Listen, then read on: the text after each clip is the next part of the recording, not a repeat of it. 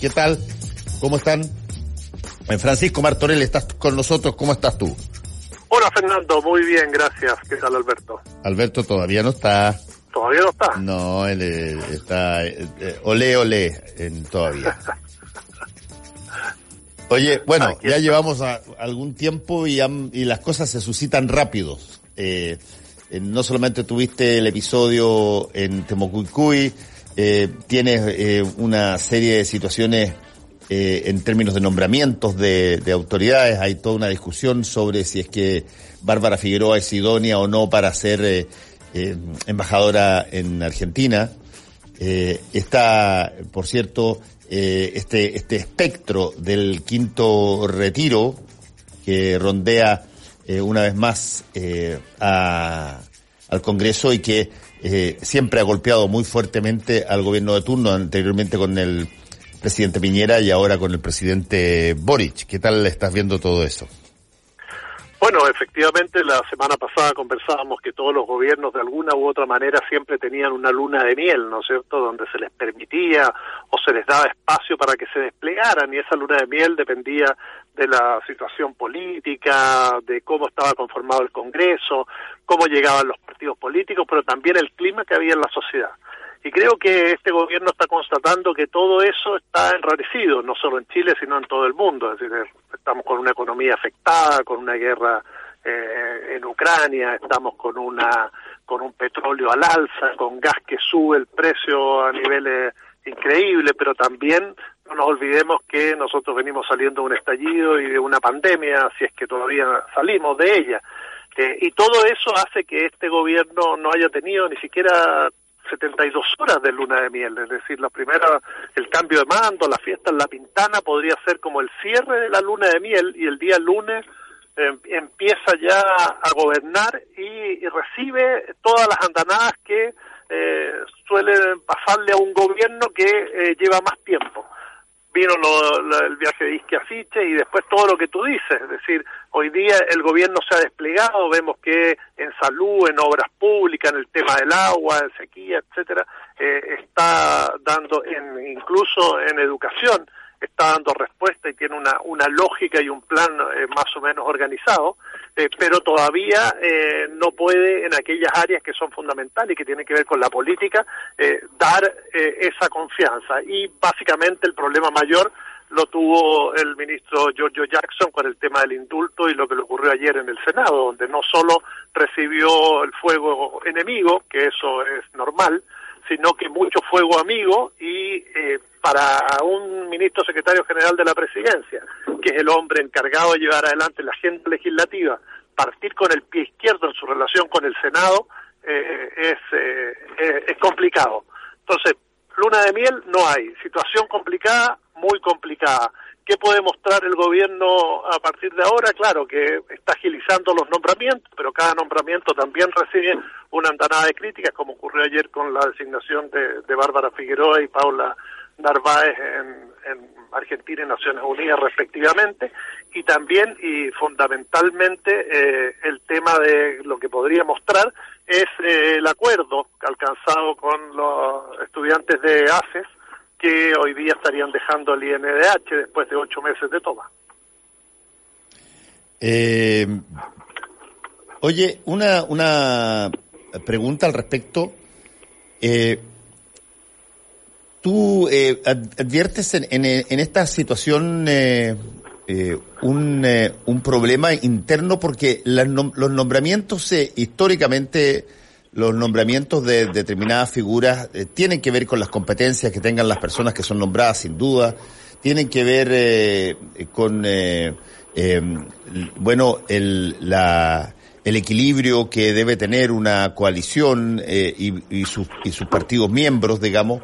Eh, y eso siempre te va a generar algún tipo de roce, pero a mí me da la sensación que como que hay una mirada mucho más acuciosa en este caso, eh, porque es un gobierno nuevo, porque hay mucha gente que, que proviene de, sectores que otros rechazan muy fuertemente, y por lo tanto yo creo que eh, la, la primera escena de, la batalla política es eh, justamente cuestionar los nombramientos, digamos. Sí, eh, efectivamente, Fernando, yo me doy cuenta además que, y te debe pasar a ti, la cantidad de información y videos que recibes con declaraciones y cuñas de los dirigentes políticos. Yo creo que ahí hay que constatar un fenómeno que está ocurriendo en esta nueva forma de hacer política, donde primero hay muchos actores nuevos. Recordemos que la Cámara de Diputados tiene 90 diputados nuevos. Tenemos otros actores que son los convencionales constituyentes y también tenemos al Senado donde cada uno de ellos viene imbuido además de una práctica de hacer política muy similar a la que hacían en diputados. Bueno, y efectivamente todos ellos quieren hoy día dar a conocer su opinión en cada tema al segundo que ocurre. Y efectivamente esas cuñas y esas críticas apuntan a lo más visible. Lo más visible siempre son los nombramientos. Los subsecretarios tuvieron eh, su momento y ahora lo tienen justamente eh, estos nombramientos que eh, son tradicionales, es decir, siempre hay países con los cuales las relaciones políticas son más importantes que las diplomáticas, es decir, ahí tienes que conjugar a un hombre que, o mujer que sea capaz de llevar adelante ambas eh, situaciones de la misma manera y por eso se eligen embajadores de confianza en Argentina, en España, en Naciones Unidas, eh, en Estados Unidos, en Perú, etcétera, que puedan ir más allá de una simple relación diplomática y avanzar a estrategias políticas comunes, etcétera. Y la sintonía que hay eh, con el gobierno de Alberto Fernández, que es un gobierno también muy vinculado a su a su sector eh, gremial. Eh, recordemos que en Argentina gobierna el peronismo, que es donde el aparato sindical maneja el 40-45% de, del poder eh, fuertemente en Argentina, aunque se ha disminuido últimamente, hace que mandar a alguien de que presidió la CUT y que tiene cierta experiencia en relaciones internacionales con otras organizaciones gremiales, quizás fue la lectura que hizo el gobierno de Boric que era importante hacerlo. Pero efectivamente, cuando tú mandas a una mujer comunista, eh, expresidente de la CUT, y que tuvo esa performance en el Congreso, da muchas posibilidades de golpearla y como te decía antes, hay muchos dispuestos a hacerlo por esta cosa que también te visibiliza frente a la opinión pública.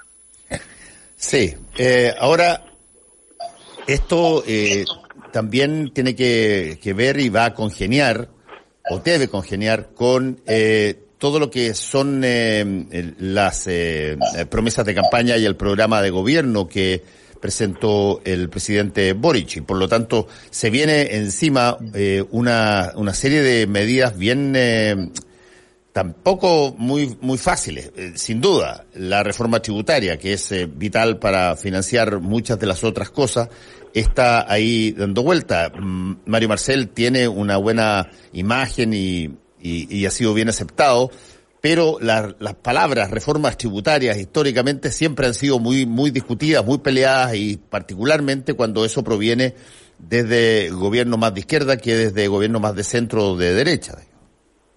Exacto, y bueno, yo creo que ahí la visita de Marcel ayer al Congreso clarificó el camino que se planteó Hacienda al respecto. Aparte con el, tema del salario mínimo, que hay una ahí hay una promesa de, campaña de llevarlo a 500 mil al fin del periodo, pero con un aumento sustancial en la primera etapa y creo que esa va a ser es el primer gallito que, que tiene que enfrentar y consensuar el ministro de Hacienda. Luego viene eh, la reforma tributaria, que es la que le va a permitir financiar todo el plan y la agenda social que trae ese programa, que dijo que lo va a enviar a partir de junio, que para empezar en mayo a realizar eh, de alguna manera las conversaciones y los acuerdos. Sabemos que eso va a llevar mucho y para fin de año está planteando el tema de la reforma de pensiones. Son en un año, en un año complicado como este, el 2022, con las características que tiene, por lo que hablamos antes, son tres eh, elementos muy fuertes que van a, van a mostrarnos la muñeca eh, no solo de, del, de Giorgio Jackson en la Secretaría General de la Presidencia, sino también del ministro Marcel y hasta cuánto va a poder convencer a los otros que con sus conocimientos, su sabiduría, con todo lo que sabemos de su experiencia y además que de alguna manera maneja códigos comunes con el modelo, eh, pueda llevarlo adelante, pero que, que son tres temas eh, complicados, son, pero para llevar a cabo el programa, y, el presidente lo debe saber, tiene que avanzar rápidamente, al menos en el salario mínimo, para dejar tranquilo a una población que este año se va a ver afectada por muchas cosas. Si estamos viendo el precio de la parafina, el gas que va a subir, se viene un invierno, que siempre los inviernos son crudos, llueva, no llueva o haga frío, y además tenemos el tema de la sequía. Es decir, si yo hoy fuera Gabriel Boric, estaría pensando, wow, es la que me metí.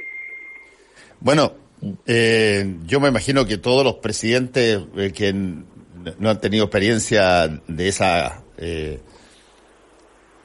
de ese cargo anteriormente, en algún momento dado de su de su comienzo, de sus primeros meses, eh, aquilatan eh, la, la, envergadura de la tarea y, y de eh, es cuando Arturo Alessandria dice que esta es la casa donde tanto se sufre, porque bueno, supongo que sufrió eh, en, en, en, un momento. Eh, y desde ese punto de vista ya está con nosotros Alberto Mayol. ¿Cómo estás, Alberto? ¿Qué tal, Fernando? ¿Qué tal, Pancho? ¿Cómo están? Eh, tú también, Hola, Alberto, buen eh, día. aunque estás a la distancia, eh, me imagino, has, a, has visto eh, todo lo que ha sido estas eh, semana y media, o casi dos semanas de, de, gobierno. Sí, bueno, sin duda, y además, además hay un interés genuino internacionalmente del, del, proceso chileno, así que eso efectivamente es algo que yo vengo llegando ahora de la universidad y, y y la verdad es que el, el, nivel de información que manejan en general, por ejemplo, en el mundo académico sobre la situación chilena, es un nivel de información muy alto, porque hay un, hay una, un atractivo importante en comprender la, los bordes de este, de este proceso. Y, y en ese sentido, lo que, lo que ustedes estaban discutiendo respecto a, lo, a, las, a, a los proyectos del año, en el fondo, parte del gobierno, yo creo que son eh, el, la, la estructura del orden marca, va a marcar mucho las posibilidades de, de éxito o fracaso de la, de la estrategia que, que, se ha definido, de los objetivos que se han, se han, establecido. Creo que es muy buena idea partir con salario mínimo. Si la derecha es inteligente, probablemente lo apruebe fácilmente y no se no trate de, no intente desangrarse en el camino. Eh, pero después viene lo difícil. Yo creo que eh, de, ahí para adelante la cosa se pone muy, muy complicada. Sí. Eh, bueno, uno de, la, uno de los temas que también siempre complica, y lo, lo, estábamos conversando con Pancho hace un minuto, Alberto, es, y, y fíjate que eso ha pasado más en los, yo te diría, en los últimos gobiernos, los últimos cuatro o cinco gobiernos, más que, que yo recuerde con anterioridad, que sea esta, esta mirada súper escrutadora a los nombramientos. Eh, y, y, de pronto sacan un Twitter que eh, el, tal persona puso hace cuatro años, o eh, cosas que además tienen valor, porque eventualmente pueden eh, decir algo del carácter de la persona y si es que es idónea o no para el cargo. Pero como existen hoy día las redes sociales y existe la capacidad de archivar y tener archivos sobre un montón de cosas, rápidamente verlo, eh, se complica bastante la situación eh, y además esta esta esta dicotomía entre funcionario de carrera y, funcionario ad hoc eh, a mí me parece bastante falsa en general y lo he dicho ya varias veces pero también como que pega más fuerte hace pocos años que con anterioridad Pancho sí. Sí, pero eh, yo creo que eso es un fenómeno un fenómeno mundial, ¿no? Si hoy día vemos que el, el primer ministro de, del Reino Unido está cuestionado por una fiesta en pandemia, acuérdense también, hay hay cosas que dentro de Downing Street eh, hay, hay ciertas cosas que, que, que hoy el, el, el escrutinio es más elevado, pero también que avanza sobre cosas que antes o no se sabían o no aparecían. El tema de las redes sociales, los videos, lo que le pasó a, al Teo Valenzuela, el ministro de Agricultura, con ese video antiguo. Creo que hay más opciones también para eh, meterse en los archivos, para buscar rápidamente. Hay muchos reporteros, entre comillas, dando vueltas y ofreciendo eso. Y eso, obviamente, que hace que el, el escrutinio sea rápido. Y además no nos olvidemos que también hay, están los bots y está, están los grupos interesados y mecanismos para que tú en un determinado momento puedas sí. poner eh, de trending topic un tema o una o una crítica y hacerlo inmediatamente parte de las noticias generales. Por eso ahí es cuando cuando quizás muchas veces hay que hay que parar la pelota en la mitad de la cancha y decir bueno cuál es el tema que, nos interesa, ¿no? Por ejemplo, y vámonos al caso de Isquiasichi y su viaje a la Araucanía. Si seguimos hablando sobre lo que le pasó, el, tiroteo puntual, o empezamos a preguntar, bueno, ¿cómo le fue a los otros cinco ministros que estuvieron allá? ¿Cómo fue la conversación con Camilo Catrillanca? ¿Sabemos esos detalles finalmente o nos quedamos solamente viendo eh, los temas pequeños? Eh, el escrutinio va a ser, eh, es lo que les tocó vivir. Hoy día hay un fenómeno eh, comunicacional que se da así y hay una forma de hacer política también que eh, es distinta a la que conocíamos hace años. Esta es una política que muchas veces no pasa por los partidos, por las grandes discusiones, por los debates, por los grandes oradores, sino que por acciones comunicacionales muy rápidas, muy concretas y a veces muy superficiales en las que entramos todos. Alberto. yo tengo la impresión de que, de que de alguna manera son, eh, son condiciones nuevas de la experiencia política que debieran ya tener eh, un tratamiento, o sea, que, que, naturalmente hay que adaptarse a esto. Esto es la realidad. Hoy día cualquier nombramiento efectivamente va a ser, va a ser un tema. Eh, incluso de, de, funcionarios de carrera, de expertos, de lo que sea, siempre va a haber alguna cosa que, que se pueda utilizar, hasta una foto familiar, eh, cualquier cosa, da lo mismo. Entonces, hay que entender eso. Y, entendiéndolo, eso significa que tienes que tomar medidas, pero no tomar medidas grandes para cuando no son cosas grandes.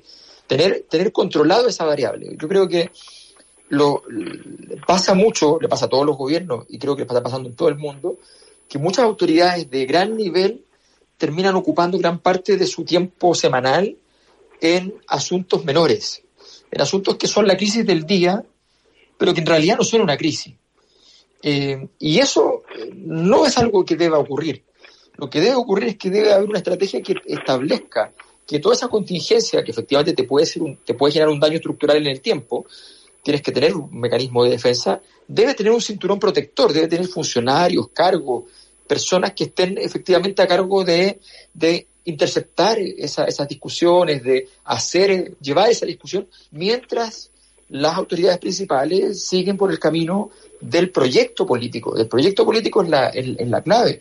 Yo creo que si no, si no se avanza de esa manera, es muy difícil. Gobiernos transformadores como el que pretende Gabriel Boric no puede efectivamente estar eh, permanentemente en, en, la discusión, en la discusión más pequeña. Y eso también significa no caer en la tentación de seguir haciendo lo que hacías cuando estabas fuera. O sea, yo creo que el mayor aprendizaje que hay que hacer es que cuando tú estás de candidato, cuando tú, estás, cuando tú eres un diputado, qué sé yo, las redes sociales y muchas otras herramientas son muy útiles para la visibilidad. Cuando tú estás en el gobierno, la visibilidad es gratis. El problema no es la visibilidad.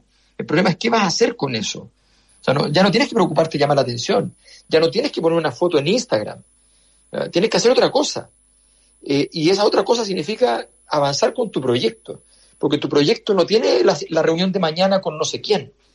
Tu proyecto es una cosa más grande y tú defines tus reuniones y defines lo que vas a hacer en una reunión y a la reunión que tal vez tienes que ir obligado, vas, pero no vas a hacer nada porque tienes que ir. Y eso en, el, en, la alta política existe. Ir a no hacer nada existe porque es parte de entender que eso no es una prioridad hoy día, pero sí hay que ir a la reunión por diplomacia y hay que ir y hay que preocuparse de lo cuáles son los proyectos fundamentales. Creo que ese es un poco el, el, problema del escenario en el cual está metido el, gobierno y que va a tener que aprender rápido o, diseñar rápido una estrategia propia de cómo afrontar estos escenarios complejos donde el día a día te puede estar comiendo.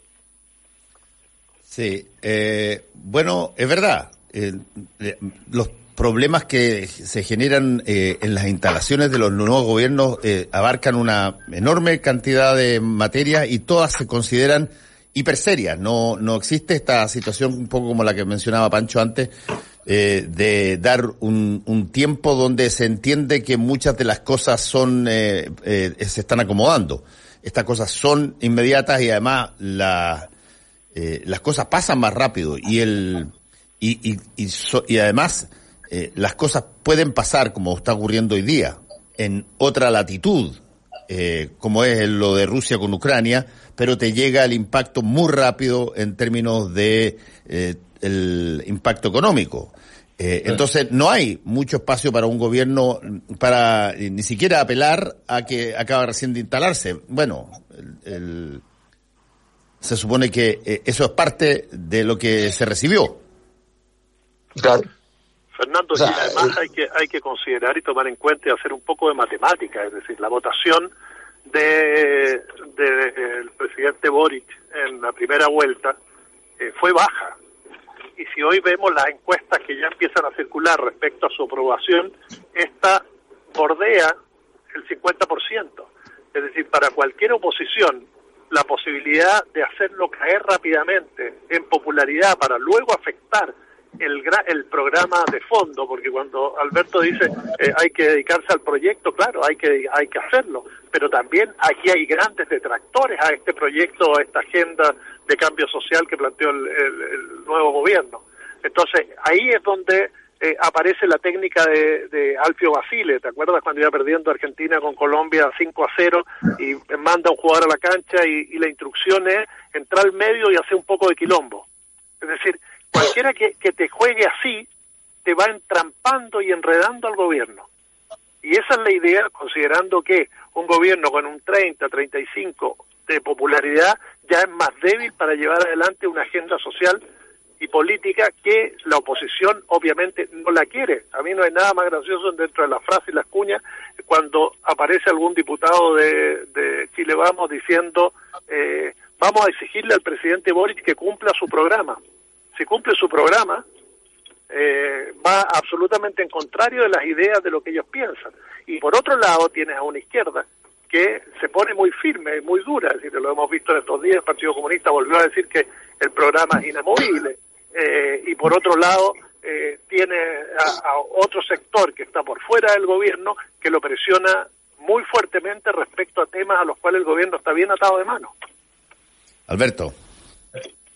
Sí, yo creo que, eh, a ver, los gobiernos viven en el pragmatismo eh, y el pragmatismo no puede rebasar ciertos límites, pero tiene que existir y tienes que tener derecho a, negociar, tienes que tener derecho. A ver, aquí hay una cosa que es clave, que yo creo que es lo más, lo más importante de estos últimos meses, es lo que pasó en la convención con, con, el, con el fracaso inicial inicial, entre comillas, porque estamos ya bien avanzados, de la Comisión de Sistema Político. Y la razón más importante de ese fracaso no es por el texto que vaya a salir de allí, que también es muy importante, sino por el hecho de que queda en evidencia la ausencia de una articulación política del nuevo, del nuevo orden, de la nueva élite que están haciendo. Esa élite no ha logrado cuajar en una estructura todavía. Y como no ha logrado cuajar en una estructura, no ha logrado tener tampoco un proyecto que esté asociado a esa, a esa nueva élite. Y como eso no está claro en la constituyente, que es el lugar donde está naciendo en el fondo el, nuevo Chile, eso es, bien evidente que tampoco está claro a nivel de los pactos respecto a la, a la gobernabilidad, que se quedó, quedó en evidencia con el incidente de Felipe Berrío, con fuego amigo dentro del gobierno, destruyendo la, la, la posibilidad de su incorporación.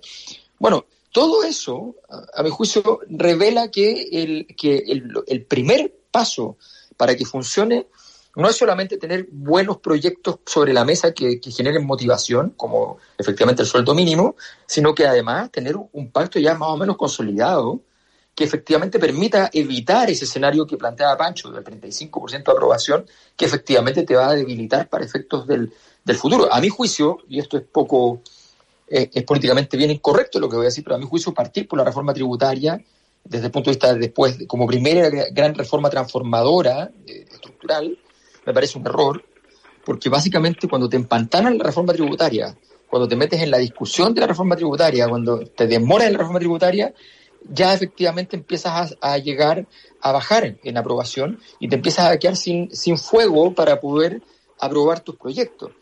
Claro, si no hacen la reforma tributaria, te dicen, lo estás haciendo sin plata. Pero si, lo, si te pones a buscar la plata, te dicen, ya, pero no saques la plata de aquí, no saques la plata de acá, y al final no te dejan sacarla de ninguna parte. Entonces, esa, esa problemática política, la estrategia para eso va a ser fundamental. Y a eso y a eso súmale Alberto que el periodo de, que estamos que se está trabajando en la convención constituyente que, tiende a entrapar todo que no, no hemos podido hablar pero este tema de la, de, la tercera vía, cómo debilita eh, el trabajo y genera una nueva, una nueva discusión que le va quitando fuerza a, a, la convención en su propuesta que va a elevar al país dentro de tres meses, que vamos a tres o cuatro meses, que vamos a tener que discutir y, y definir y definir en un en un plebiscito en medio de toda esta reforma que se están dando que va a ser tremendamente también polarizado. Entonces, todo eso juega como para que hoy el liderazgo del presidente tenga que eh, salir a, a, relucir más fuerte que nunca y el presidencialismo y aprovechar el presidencialismo que, que tiene el país justamente para poder encolumnarse detrás de todas esas reformas y también de el cambio constitucional. Eh, bueno, eh, nadie dijo que iba a ser fácil, digamos. Y, estas cosas eh, tienen, como lo decíamos antes, tienen una velocidad que no corresponde a lo que uno estaba acostumbrado hace unas dos o tres décadas atrás. Así es que eh, eh, tú, ves lo que pasa con cada nombramiento, con cada, cada cosa que se observa. Hay, hay una cantidad enorme de referencias, de registros, de muchas de las cosas que antes no se tomaban en cuenta. Entonces, eh, la puesta en marcha de un nuevo gobierno tiene eh, mucha más, si tú quieres, eh, mucho más trabajo de lo que originalmente probablemente se tenía. Así que muchas gracias. vamos a seguir conversando. Pancho y Alberto, cuídense. Un abrazo. También. Fernando Paulsen y nuestros panelistas e invitados son una combinación clave.